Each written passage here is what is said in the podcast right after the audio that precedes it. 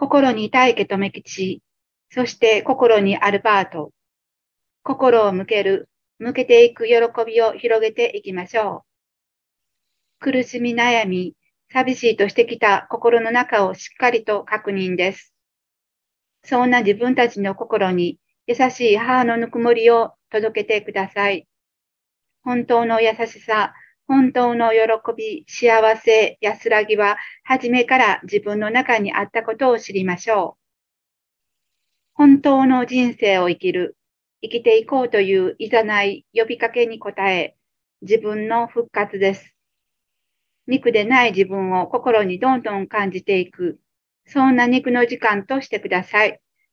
肉として肉の時間を費やすのではなく、意識、波動の自分を心に確認するために、肉の時間を自分に用意してきたと、はっきりと言えるように。